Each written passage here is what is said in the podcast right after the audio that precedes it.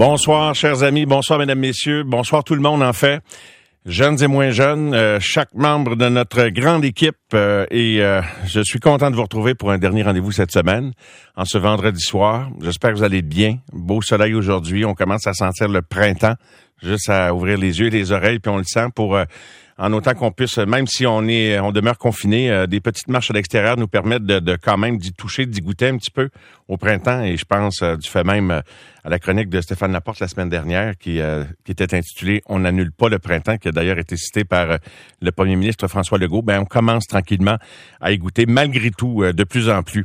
je vous donne une idée tout de suite de la liste des invités qu'on vous propose ce soir, avant d'y aller avec mon propos d'introduction. Euh, et qui va nous conduire bien sûr à nos euh, prochains invités. Alors, dans quelques instants, on va s'entretenir notamment. Je suis très, très content de, de les accueillir chaque invité, peu importe qui l'amène à l'émission, c'est un cadeau que vous nous faites à chaque soir. Je le dis pour ceux qui euh, ont accepté d'être avec nous chaque soir depuis lundi dernier, puis ceux qui seront là ce soir, ceux qui accepteront d'être là dans les prochaines semaines. À chaque fois, c'est un cadeau pour l'expertise que vous amenez euh, ou ce que vous amenez tout court dans, dans, le contenu, dans les infos que vous partagez avec nous. Alors, dans cet ordre d'idées, ce soir, nous poursuivons la tournée des villes et municipalités du Québec et on s'entretient avec le maire de Trois-Rivières, Monsieur Jean Lamarche. Mon ami est euh, un des euh, grands humoristes au Québec euh, qui tient la barre de son show du retour à la maison à C'est quoi depuis plusieurs années. Peter McLeod sera avec nous également pour nous partager ses impressions. Euh, il amorcera la dernière heure de l'émission. Il nous lancera dans le week-end, Peter, juste avant Monsieur le maire de Trois-Rivières, et je suis très content de l'avoir avec nous. Aussi, un autre cadeau à l'émission ce soir, Grégory Charles. Grégory qui vous a proposé euh, un concert de quelques heures hier sur Facebook, dont Catherine nous a parlé dans l'émission de Patrick Lagacé.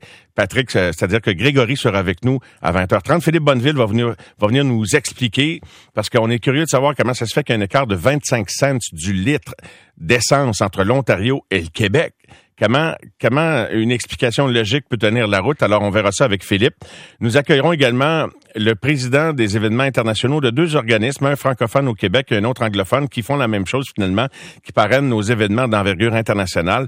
Et il les parraine presque tous, euh, sauf le Grand Prix du Canada. Martin Roy va nous dire comment on envisage tous les événements, euh, comment de temps on se garde de marge de manœuvre, à savoir on annule-tu, on reporte, euh, les pertes envisagées, est-ce qu'il y a des événements qui sont menacés de ne pas survivre à tout ça?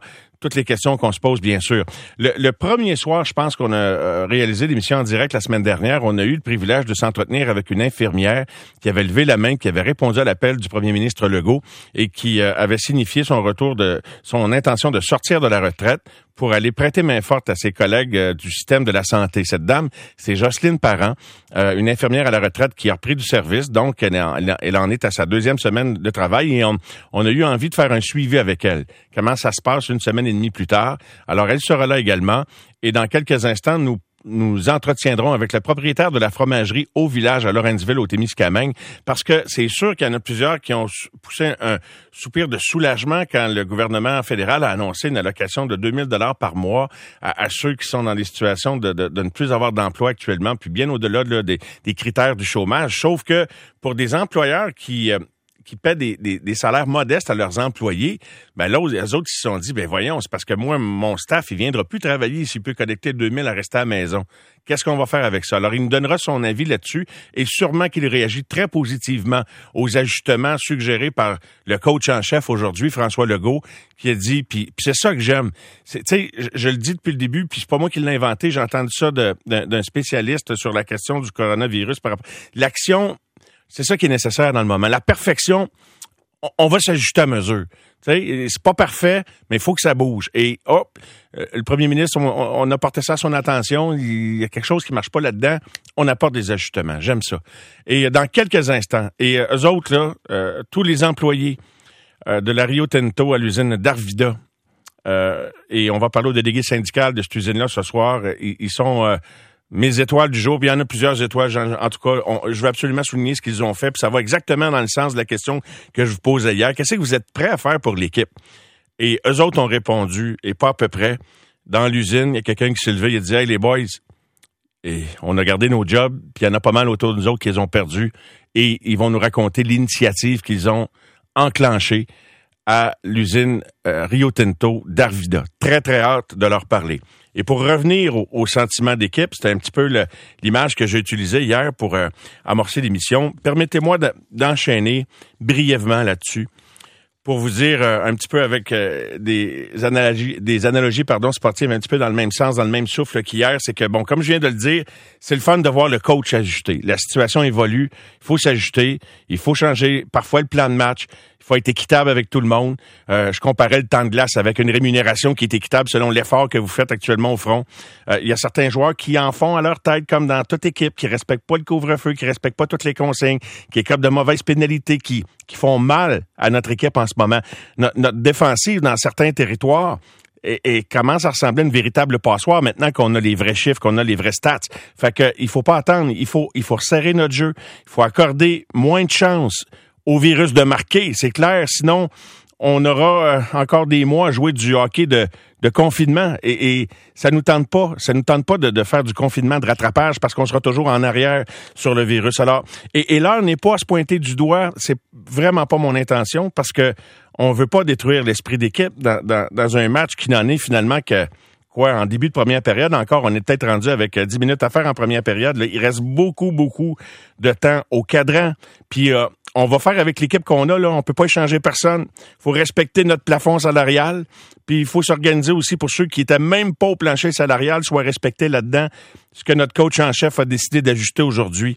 Euh, L'action, bravo. La perfection, ça viendra.